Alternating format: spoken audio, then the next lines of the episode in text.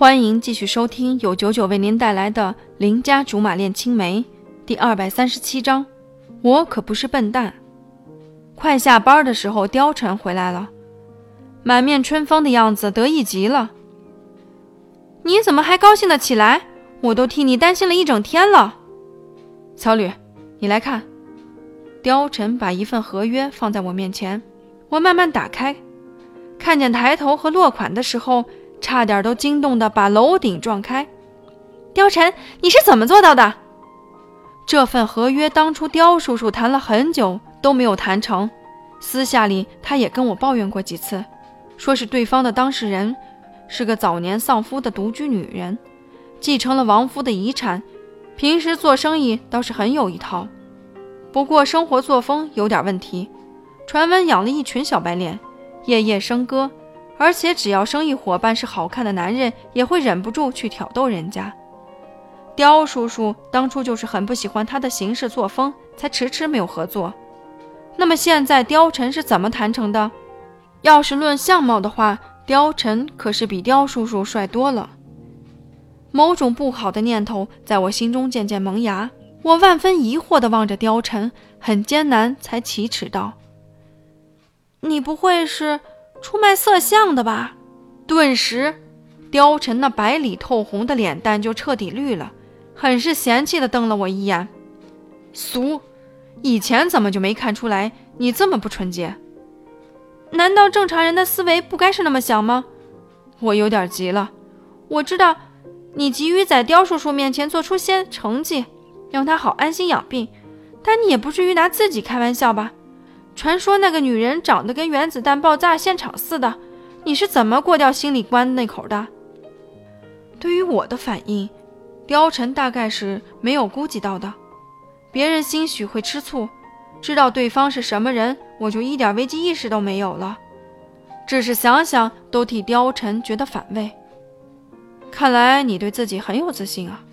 那是当然，人家也就是脸长得残暴点儿，身材可比你好多了。要胸有胸，要屁股有屁股。其实长得再好看，关了灯不都一样？貂蝉意犹未尽地说：“我现在是真的愤怒了，挥起我的拳头朝貂蝉胸口砸去。谁料想被他一下子就握住了，反被他拉进怀里。他笑得很开心。这样就对了，不然都不像女朋友。关！”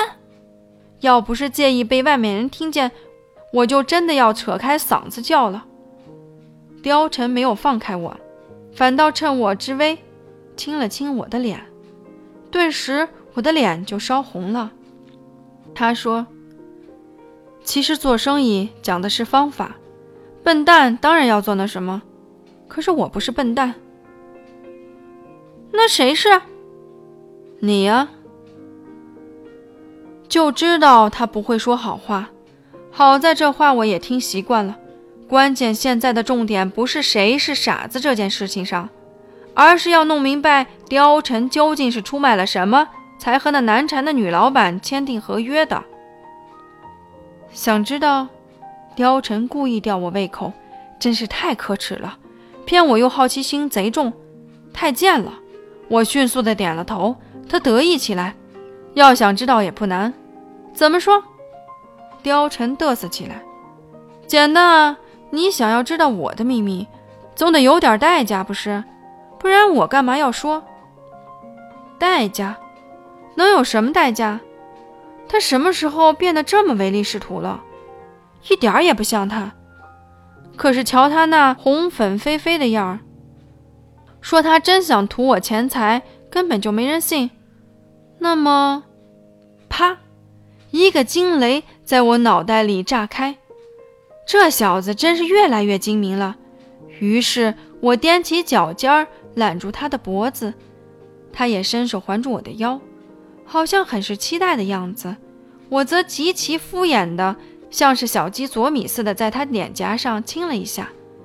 正要离开，他大力把我箍在怀里，贪婪地吻了我。蘑菇了半天。才言归正传，弄得我半天都还红着脸，心跳加速。他满意的说：“看见你这么想知道的份上，我就告诉你。那人说我长得像他死去的老公。我怒了，那只不过是搭讪的说辞罢了。男人出去泡妹子，不也经常说：“小姐，你长得像我初恋。”这你也信？貂蝉就说：“那是，连你都不信的事情，我怎么会信？”不过后来，她真的拿出了她老公的照片。我一看，当时就震惊了，由不得我不信。不会吧？这下别说他震惊，我都惊讶了。除了刁叔叔之外，我想不到还会有谁和貂蝉长得那么像。于是我更好奇了。那后来呢？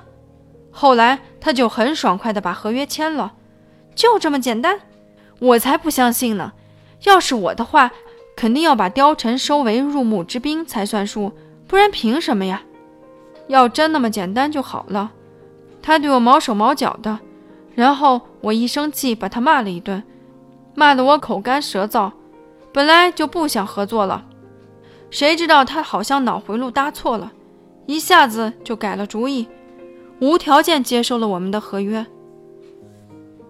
这貂蝉有板有眼的说辞，我彻底服了这个世界。果然没有最贱，只有更贱。要是别人当面骂我，别说想合作，能站着出去都是问题。可那大妈真心诡异，居然这么就把合约给签了。